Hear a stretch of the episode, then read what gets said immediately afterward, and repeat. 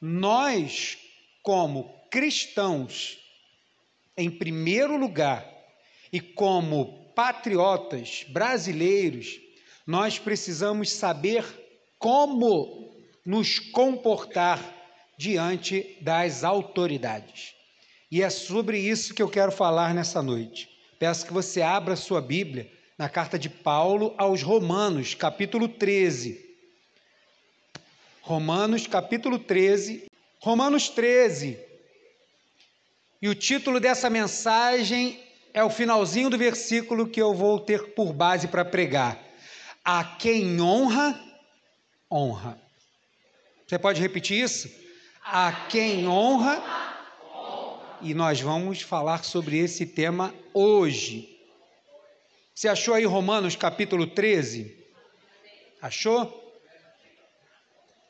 Se você vê o seu irmão que está perdido, ele está lá em Êxodo, aí você dá uma ajuda a ele que ele tem que andar um pouco à frente aí. Enquanto ele está procurando, vamos orar. Senhor, como tu és bom. E ontem, Senhor, nós estivemos aqui para te agradecer pela tua bondade e mais uma vez provamos da tua bondade sobre nós. Que culto abençoado. E não diferente hoje, Senhor, estamos reunidos aqui novamente para render glórias e honras ao Senhor porque só há um que merece toda a honra e esse é o Senhor. Por isso nos reunimos aqui, saímos das nossas casas, com alegria a gente segue até este lugar de encontro, de oração, de adoração em comunhão, para te louvar e bendizer o teu nome. E desta mesma forma, pela tua palavra, o Senhor nos ensina a prestarmos honra também a autoridades mas esta honra, ela não é cega. Por isso pedimos que pela tua palavra, o Senhor possa nos instruir para que possamos, como cristãos, como cidadãos, nos portar diante, Senhor, das autoridades constituídas. Nos ajuda nisso, no nome santo de Jesus. Amém. Agora acho que você achou aí Romanos 13, Inicialmente, nós vamos ler só o verso de número 7. Vai estar aqui na tela também, Romanos 13, 7. Diz assim: Pagai a todos o que lhes é devido. Pagai a todos o que lhes é devido. A quem tributo, tributo. A quem imposto, imposto. A quem respeito, respeito. A quem honra, honra. Pode se sentar.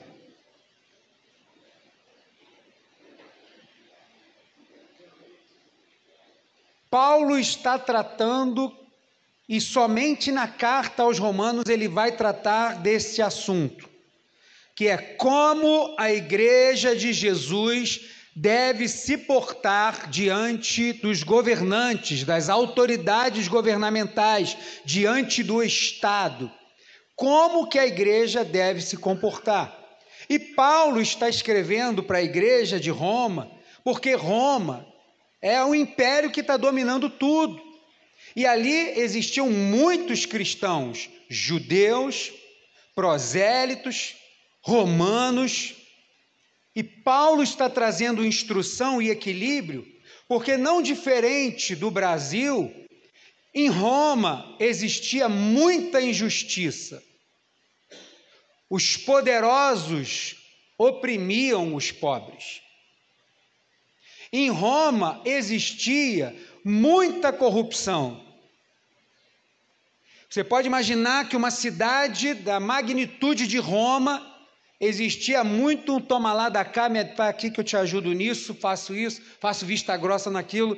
Tinha muita corrupção. Também em Roma, como a gente conhece a história da perseguição da igreja, principalmente a partir de Nero, no ano 65 em diante, nós vamos nos deparar com imperadores tiranos. Então existia tirania, existiu um dos imperadores, foi chamado Calígula eu não recomendo que ninguém estude a história de Roma, porque é uma coisa muito pesada. Se você for ler, tudo bem. For buscar vídeo, essas coisas, não busca, porque tem muita cena assim horrível, nem eu busco. Então, de, de nudez, porque era muita promiscuidade, orgias, trazia os escravos, era homem com homem, mulher com mulher, todo mundo junto, era uma confusão. E a igreja está inserida nisso. E existia um tirano chamado Calígula. Esse homem, no final de um banquete, ele já saindo da mesa, um dos seus servos, retirando a mesa, pegou o cálice para levar, e no, no cálice tinha aquele restinho de vinho que estava ali. Aí ele bebeu, mas não deu nem para molhar o bico.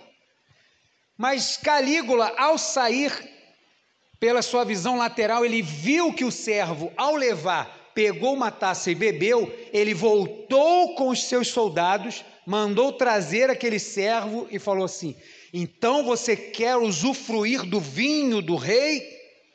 Mandou deitar aquele homem, mandou pegar muitos litros de vinho e enfiar goela abaixo até que ele morresse afogado no vinho do rei. Nero foi um imperador tirano a ponto de pegar cristãos, empalar. Se você não sabe o que é empalar, é pegar a pessoa, encravar ela num mastro pelo ânus até que saia na boca. Deixar a pessoa ali agonizando e depois lamber em algum combustível e tacar fogo para iluminar o seu jardim. Esses são alguns dos muitos, das dezenas de exemplos de tirania que existia em Roma. Então, Paulo está escrevendo para uma igreja, e eu dei esses dois exemplos, para que a gente entenda que a igreja está inserida num contexto terrível. E Paulo está pregando sobre um rei que vai voltar, sobre um reino que é o mais poderoso da terra. Mas ele não quer que haja conflito, porque a igreja não foi levantada para fazer um conflito. Paulo quer deixar as coisas bem alinhadas. E por isso que a carta de Paulo aos Romanos é uma carta que nós podemos chamar de uma mini teologia sistemática, porque Paulo trata dos assuntos sistematicamente. Da degeneração do homem, da graça, da salvação, da justificação, da soberania de Deus, até chegar no capítulo 12, que é aquilo que nós precisamos fazer. E no capítulo 12 em diante, tem o capítulo 13, que vai falar como a igreja deve se comportar diante de um governo estabelecido. Porque sabemos que o governo estabelecido está ali para cuidar da sociedade. Mas como Roma não fazia isso, infelizmente no Brasil não é diferente. Quantas pessoas presas por corrupção? Quantas outras mortas porque quiseram fazer alguma coisa certa? Há um espírito demoníaco, sim, e atuando nessa área, que é uma batalha espiritual muito grande para estar governando não só o Brasil, mas toda e qualquer nação. E quando Paulo está escrevendo, Paulo está falando que a gente precisa né, fazer estas coisas às autoridades, né? precisamos fazer isso às autoridades. Mas será que precisamos das autoridades? Será que precisamos de governantes? Será que precisamos de lei? Lógico, precisamos disso, porque senão vira uma anarquia. Quando você lê a história dos juízes, termina a história de Josué, começa o livro de Juízes, não é levantado um líder para governar. Diz a palavra do Senhor que cada um fazia o que queria, e aí virou uma anarquia. livro de Juízes tem as histórias mais bizarras na Bíblia Sagrada. Fala de esquartejamento, é um negócio assim, porque não tinha governo. E Deus de vez em quando tinha misericórdia, levantava um juiz, a nação se rendia ao Senhor, mas não tinha alguém que liderasse. Então, também no Estado, nós precisamos de governantes, precisamos de autoridades, precisamos de leis. Para quê? Para que haja ordem e. Porque senão não tem. Se cada um fizer o que quer, se cada um pagar como quer, não tem como. Então precisa ter uma base. Então, porque Paulo entende que é necessário que haja isso, ele vai escrever esses versículos para nós no capítulo 13 do livro de, da carta de Romanos. E vale também lembrar que Paulo está falando de autoridades constituídas, não simplesmente uma pessoa isolada, mas um cargo que essa pessoa exerce. Ele não está falando de uma pessoa de A, de B ou de C. Ele está falando de pessoas que exercem essa autoridade. Então, porque estão naquela função, porque elas estão naquele cargo, estas pessoas foram colocadas ali por Deus, como ele vai dizer. Não especialmente pessoas, mas cargos, funções de governo e de autoridade. E aí Paulo vai escrever, e eu quero ler com você o que Paulo está escrevendo para a igreja. Romanos, capítulo 13 mesmo, quero ler do verso 1 ao 7. Paulo vai dizer assim: todo homem esteja sujeito às autoridades superiores, porque não há autoridade que não proceda de Deus, e as autoridades que existem foram por ele instituídas.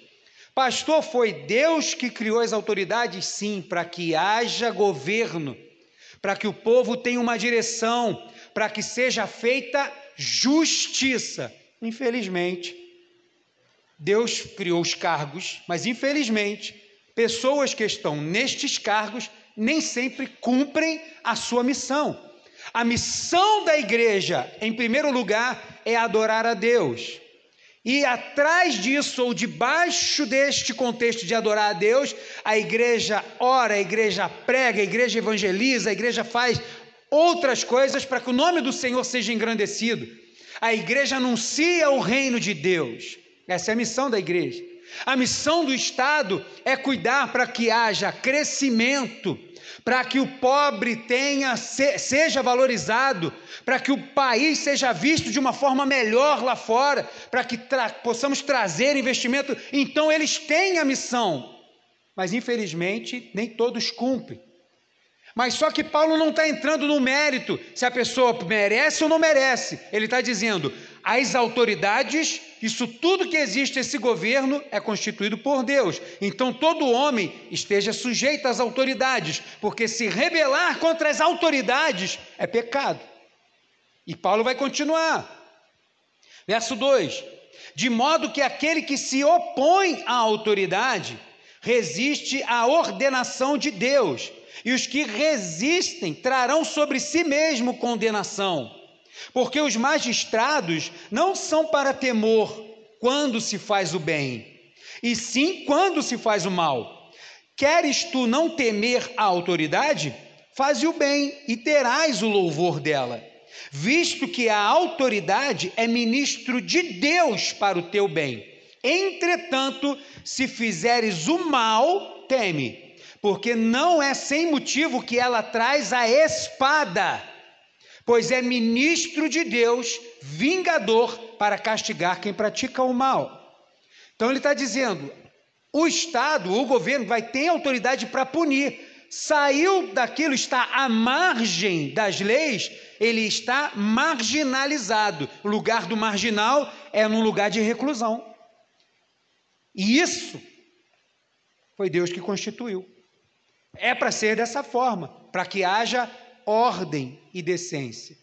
Diferente do candidato Lula que quer soltar 400 e poucos mil presos é, provisórios, porque ele não entende que essas pessoas precisem ficar presas. A função do governo é manter a ordem no lugar. E Paulo está falando que essas pessoas precisam ser respeitadas por a, pelo que elas estão fazendo. E ele vai continuar. É necessário que lhes, é, é necessário que lhes esteja, estejais sujeitos, não somente por causa do temor da punição, mas por dever de consciência. Por esse motivo também pagais tributos, porque são ministros de Deus, atendendo constantemente a este serviço. Por isso que a gente é tributado na luz, a gente é tributado na água, a gente é tributado no combustível que bota no carro, no, no, no liquidificador que você compra lá na loja de eletrodoméstico, tem um tributo que é. Tudo é tributado. Por quê? Porque isso precisa ir para o governo para ele usar para a ordem e progresso do Estado, pois foi para isso que Deus constituiu as autoridades. E aí ele vai terminar no verso 7 sobre esse tema, para deixar a igreja estabelecida. Com esta base, ele vai terminar dizendo: Pagai a todos o que lhes é, o que lhes é, o que é devido e aí ele vai começar a dizer: a quem tributo, tributo. Você vai pagar tributo. Tem organizações, órgãos, por exemplo, como a igreja, que de alguns tributos nós podemos pedir isenção, mas nem de todos.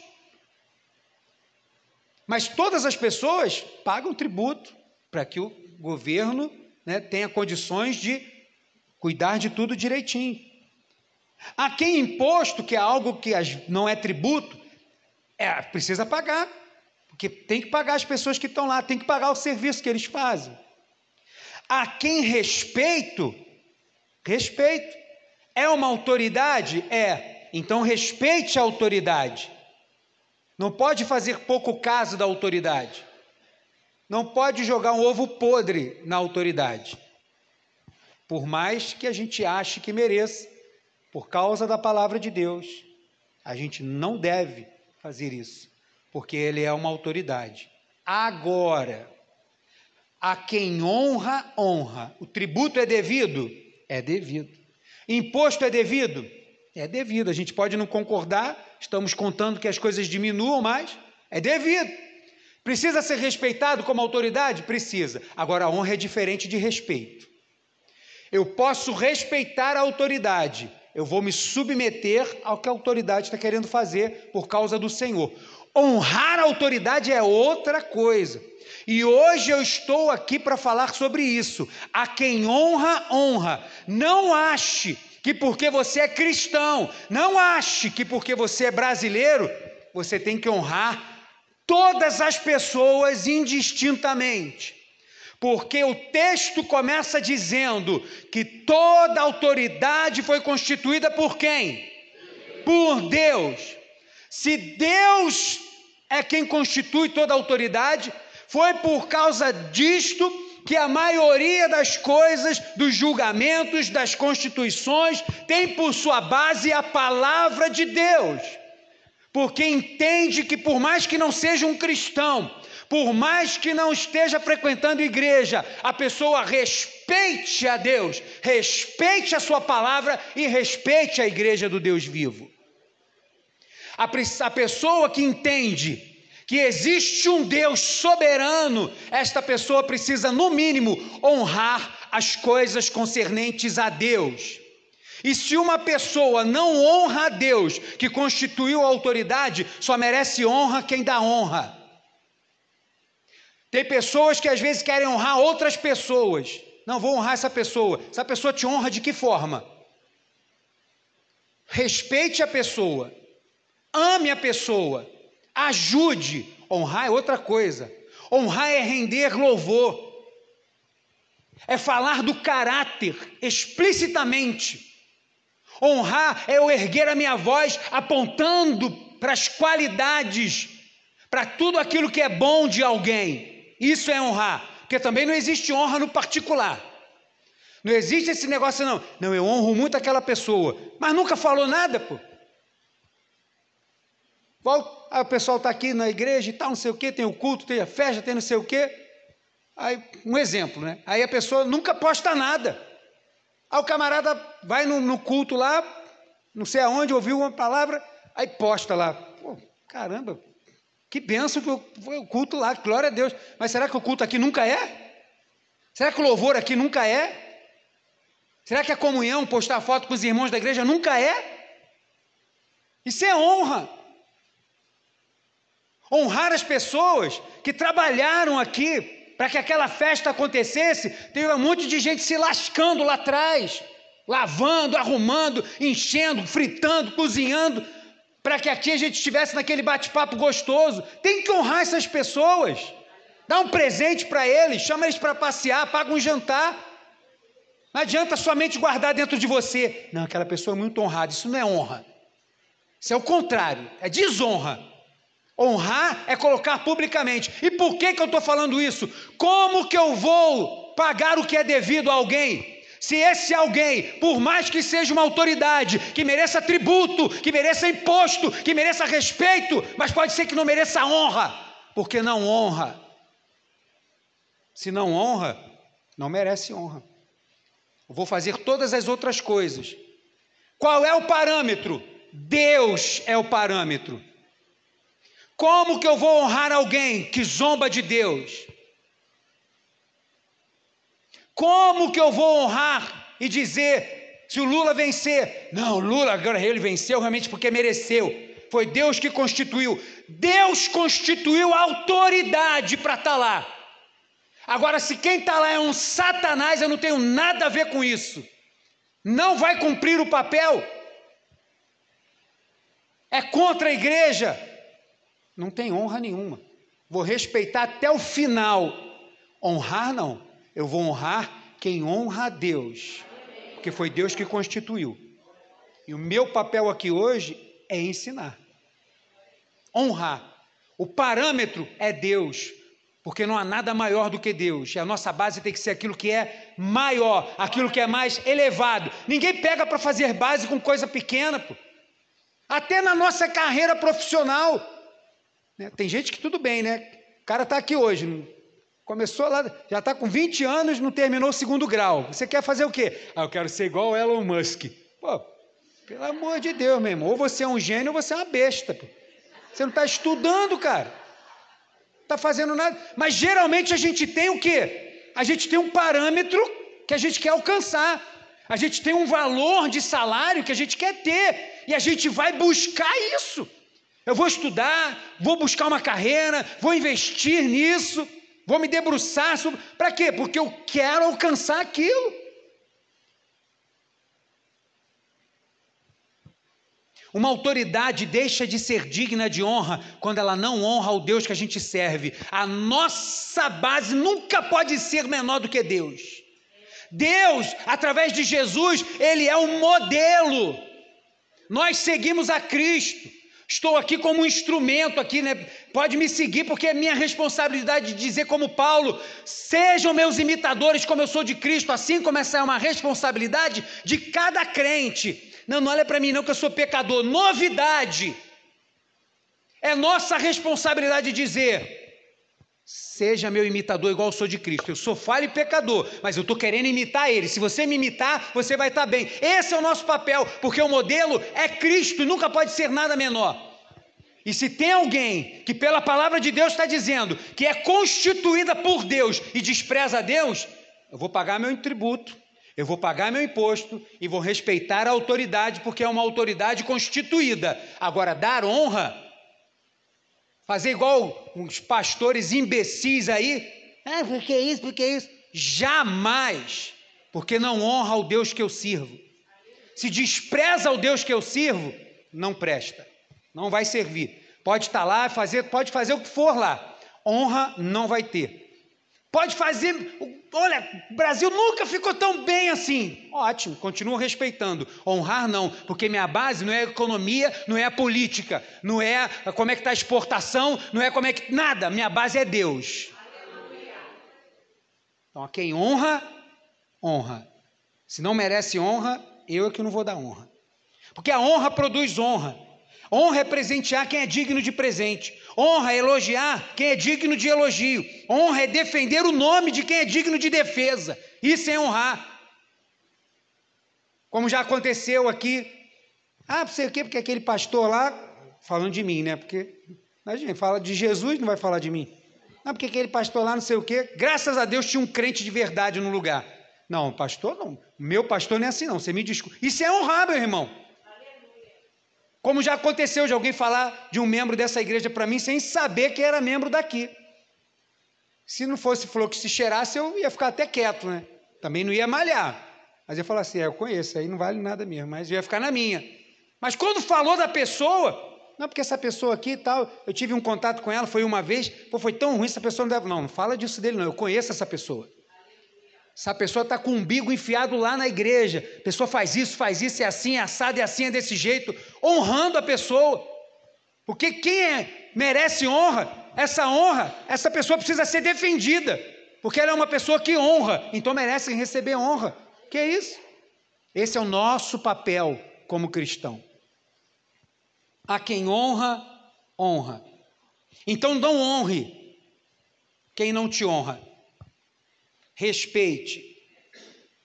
Respeite, ajude. Ame o próximo como você ama a si mesmo. Se a pessoa está precisando ajuda, se a pessoa quer oração, ore. Se a pessoa precisa de um auxílio, auxilie. Honrar, não. Honrar é colocar aqui, ó. Tá vendo essa pessoa? Ela é maravilhosa, ela é tudo de bom, ela é tudo... Isso é honra? Isso é falsidade. Quando aquela pessoa não é nada disso, eu estou ali bajulando. Bajulação é uma coisa, honra é outra, meu irmão. Você jamais vai me ver ficar honrando alguém que eu não tenho convívio, que eu não conheço, que não me honre. Ou quem não honra a igreja. Não honra a igreja que está, eu jamais vou honrar a pessoa. Não honra o lugar que está. Como é que eu vou honrar, meu irmão?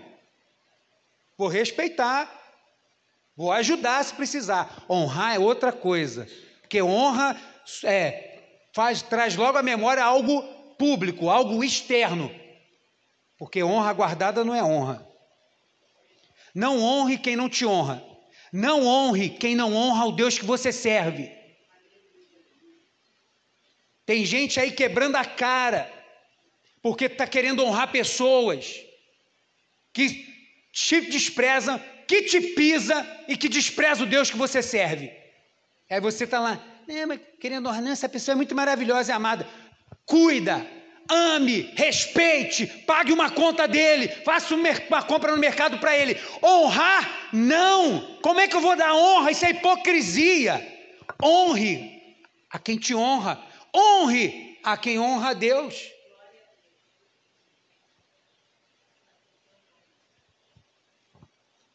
A quem honra, honra. Só há um que é sempre digno de toda honra. Quem? Só ele.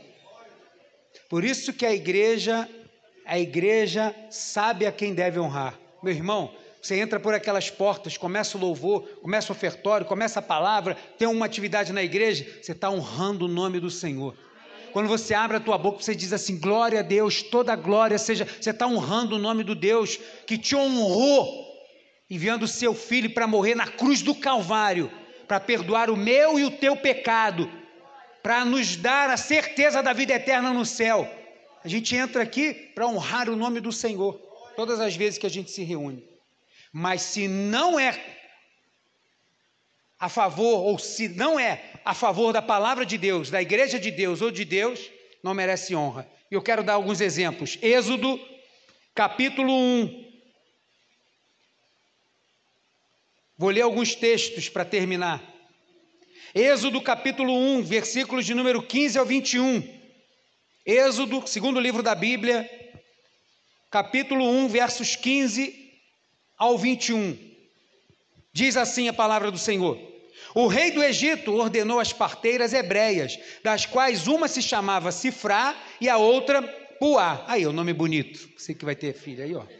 Dizendo: Quando servirdes de parteiras hebreias, examinai-as se for filho, matai-o, mas se for filha, que viva. A mulher está dando a luz, ela está deitada, com a perna levantada, e a parteira que está de frente. Se ele fala assim, se for menino, mata, dali mesmo ela ó, asfixia. E nasceu morto. Matou. Vamos lá. As parteiras, porém, temeram a Deus e não fizeram como lhes ordenara o rei do Egito. Antes deixaram viver os meninos. As parteiras eram do povo de Deus, eram do povo do Egito.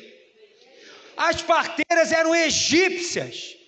Tinham os deuses do Egito, mas de alguma forma pela convivência com as mulheres do Egito, pela convivência com o povo de Deus, elas conheceram alguém que era maior do que todo Deus do Egito. E quando veio uma ordem para matar as crianças ali, recém-nascidas, nasceu, se for menino, mata. Aquelas mulheres temeram a Deus pela vida daquelas crianças. Não era matar no ventre, né, como o aborto, mas era matar no parto. E aí continua a história. Então, o rei do Egito, as parteiras não estavam fazendo o serviço que o rei mandou. Então o rei do Egito chamou as parteiras e lhes disse: Por que fizeste isso e deixaste viver os meninos? Responderam as parteiras a Faraó: É que as mulheres hebreias não são como as egípcias, são vigorosas, e antes que lhes chegue a parteira, já deram à luz os seus filhos. E Deus fez bem as parteiras, e o povo aumentou e se tornou muito forte. E, porque as parteiras temeram a Deus, ele lhes constituiu família. Vem cá, parteiras do Egito, eu sei que vocês não têm compromisso ainda comigo, mas vocês me temeram, honraram o meu nome diante das autoridades que queriam desonrar o meu povo. Então eu do céu vou honrar a vida de vocês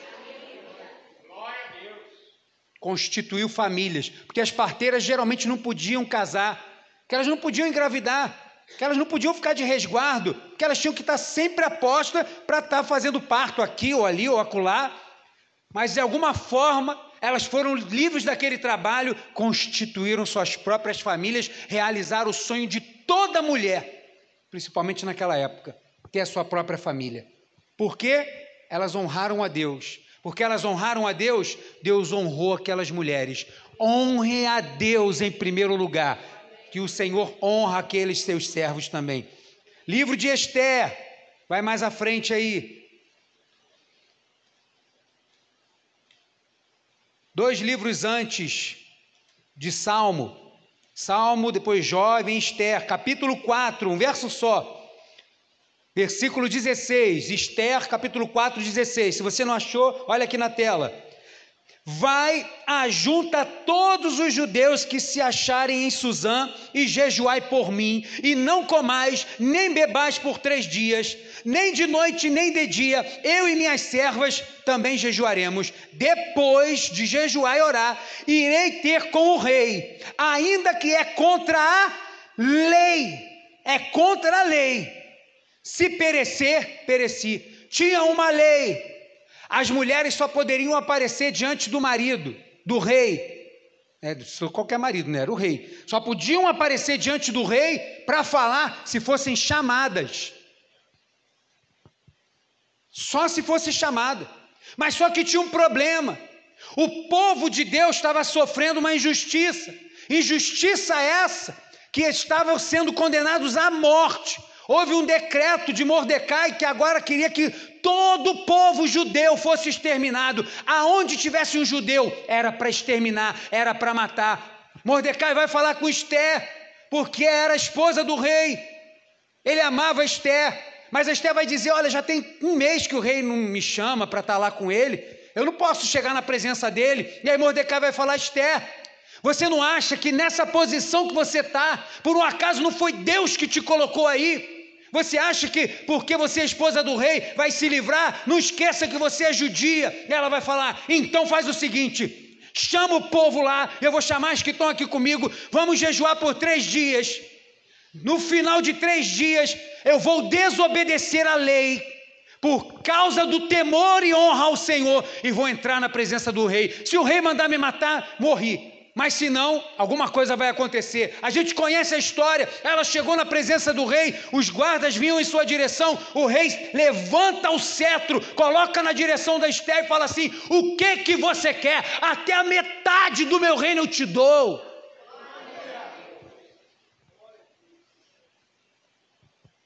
Quando o negócio é Deus, quando o negócio é o povo de Deus, quando o negócio é a palavra de Deus, meu irmão, a maior lei, a maior autoridade está aqui, ó.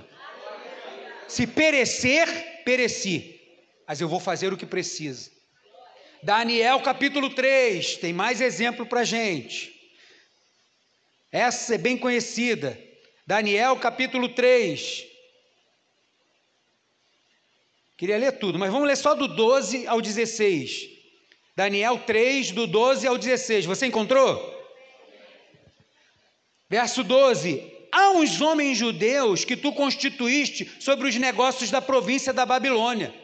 Sadraque, Mesaque e Abidinego.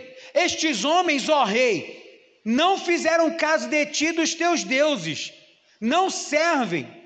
Não fizeram caso de ti e a teus deuses não servem, nem adoraram a imagem de ouro que levantaste. Segura.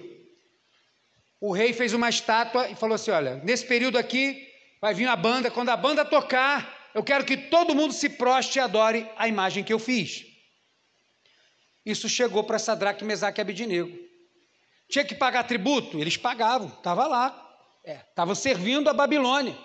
Tinha que respeitar o rei? Os homens eram respeitados, tinha até cargos de certa autoridade no reino da Babilônia. Eram homens íntegros e serviam ao rei da Babilônia, respeitavam. Agora, quando colocou Deus no negócio, não, mas agora eu quero que você se prostre diante da estátua. Agora mudou tudo, porque a lei maior continua sendo Deus, o modelo maior continua sendo Deus, e o único digno de honra, adoração e louvor continua sendo Deus.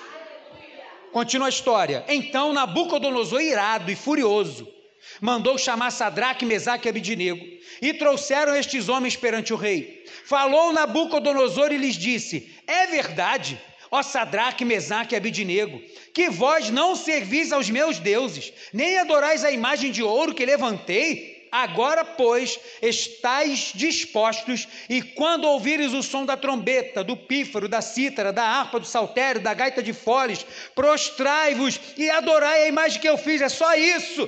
Porém, se não a adorardes, sereis no mesmo instante lançado na fornalha de fogo ardente. E quem é o Deus que vos poderá livrar das minhas mãos? Responderam Sadraque, Mesaque e Abidinego ao rei: Ó Nabucodonosor, quanto a isto, não necessitamos te responder. Se o nosso Deus, a quem servimos, quer livrar-nos, ele nos livrará da fornalha de fogo ardente e das tuas mãos, ó rei. Se não, fica sabendo, ó rei, que não serviremos aos teus deuses, nem adoraremos a imagem de ouro que levantaste. Por quê? Porque a honra aqui que está em jogo é se eu honro a Deus acima de todas as coisas, ou se eu negocio a minha honra que só precisa ser dada àquele que é digno de honra.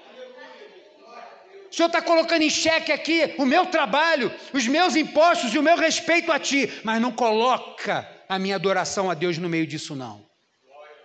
E diz a história que o rei ficou irado, mandou acender a fornalha quatro, sete vezes mais, mandou pegar os soldados mais fortes, amarrar os três jovens jogaram na fornalha, um buraco bem fundo, pegando fogo. Diz a palavra do Senhor que os homens bem fortes que levaram, o fogo era tão intenso que matou os soldados no momento que eles chegaram perto da fornalha.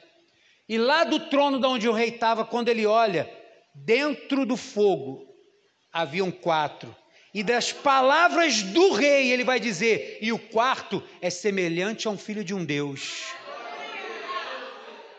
Honre a Deus, escolha honrar a Deus, que Deus honra os seus servos.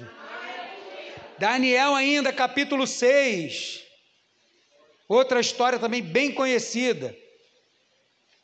Versículo de número 6 em diante diz assim: Então estes presidentes e sátrapas foram juntos ao rei e lhe disseram: Ó rei Dario, vive eternamente. Todos os presidentes do reino, os prefeitos, os sátrapas, conselheiros, governadores, concordaram em que o rei estabeleça um decreto e faça firme o interdito de que todo homem que, por espaço de 30 dias, fizer petição a qualquer outro Deus ou a qualquer outro homem, e não a ti, ó rei, seja lançado na cova dos leões. Agora, pois, ó rei, sanciona um interdito, um decreto, e assina a escritura, para que não seja mudada segundo a lei dos medos e dos persas, que não se pode revogar. Eles estavam com inveja de Daniel, não conseguia achar nada errado em Daniel, então inventaram essa história, para ver se Daniel ia parar de orar a Deus. Verso 9. Por esta causa, o rei Dario assinou a escritura e o interdito.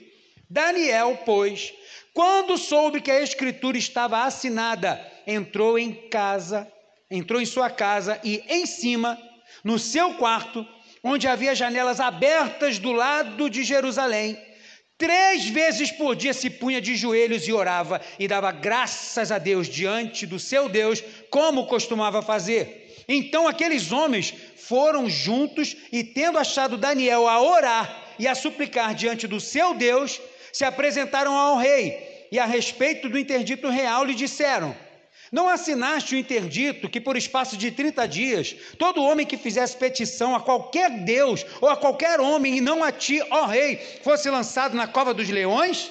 Respondeu o rei e disse: Esta palavra é certa, segundo a lei dos medos e dos persas, que não se pode revogar. Então responderam e disseram ao rei: Esse Daniel aí que o senhor fica gostando dele, que é dos exilados de Judá, não faz pouco caso de ti, ó rei, nem do interdito que assinaste. Antes, três vezes por dia, faz sua oração. Tendo o rei ouvido estas coisas, ficou muito penalizado e determinou consigo mesmo livrar a Daniel. E até o pôr do sol se empenhou por salvá-lo. Busca a lei daqui, busca a lei de lá, busca a lei da lá. Então aqueles homens foram juntos ao rei e lhe disseram: Sabe, ó rei, que é lei dos medos e dos persas, que nenhum interdito ou decreto que o rei sancione se pode mudar. Então o rei ordenou que trouxessem Daniel e o lançassem na cova dos leões. Disse o rei a Daniel: O teu Deus, a quem tu continuamente serve, que ele te livre. Veio um decreto do rei: Ó, ninguém pode orar mais a Deus, hein? Daniel ouviu aquilo. Ele poderia ter se escondido para orar, ter ido para um lugar deserto para orar, mas como a gente aprendeu hoje aqui na aula de manhã sobre oração, ele tinha um lugar certo para buscar o Pai em secreto, ele tinha um horário certo para buscar a Deus em secreto, e aí ele não deixou de orar a Deus por causa da ameaça dos homens, porque toda a honra e toda a glória deve ser dada a Deus. E ele continuou fazendo isso. Os homens o denunciaram, o rei tentou mudar, mas é a lei. Daniel, você descumpriu a lei, porque você resolveu honrar o teu Deus. Para que, que você fez isso, Daniel? Agora você é obrigado a te jogar na cova dos leões. E eu espero, porque eu gosto de você, mas a lei vai ter que se cumprir. Eu espero que o Deus que você serve possa te livrar na cova dos leões. Diz a palavra do Senhor que jogaram Daniel na cova, colocaram uma pedra na tampa, para tampar a entrada. E o rei passou a noite toda agoniado, porque ele gostava de Daniel, ele amava aquele jovem. E no dia seguinte, logo cedo, o rei se levantou e foi lá na pedra e chegou lá gritando: Daniel, por um acaso, o Deus que você honra, por um acaso, o Deus que você serve, por um acaso, o Deus que você fica orando três vezes por dia, pode te livrar dos leões, Daniel.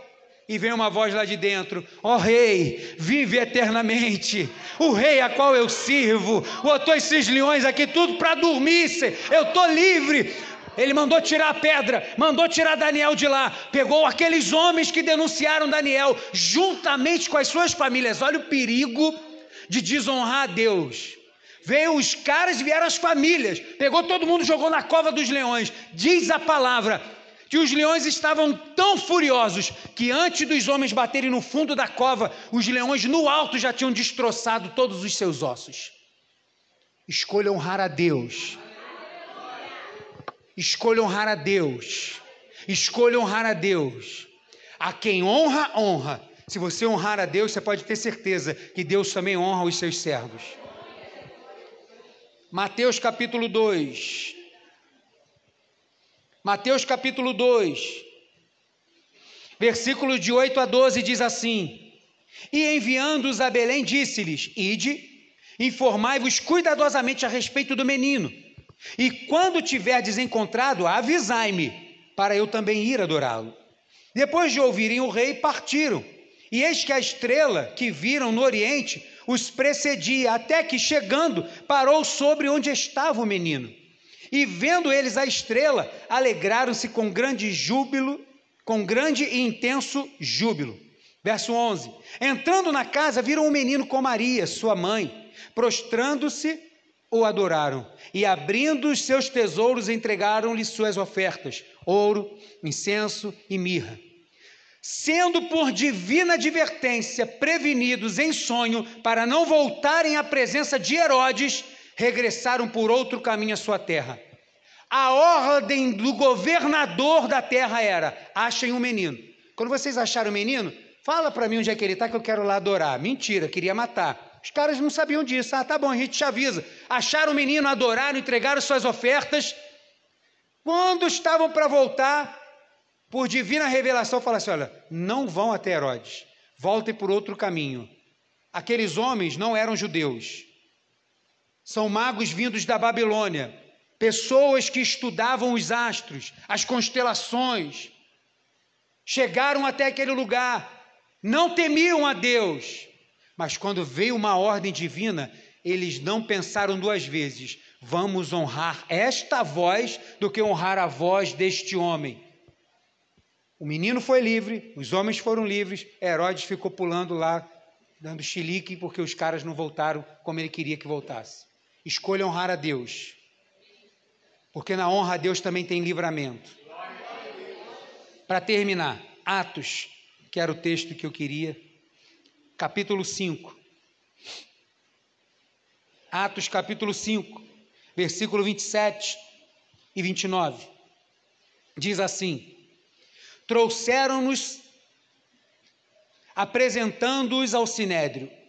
E o sumo sacerdote interrogou-os, dizendo: Expressamente vos ordenamos que não ensinasseis nesse nome, nome de Jesus.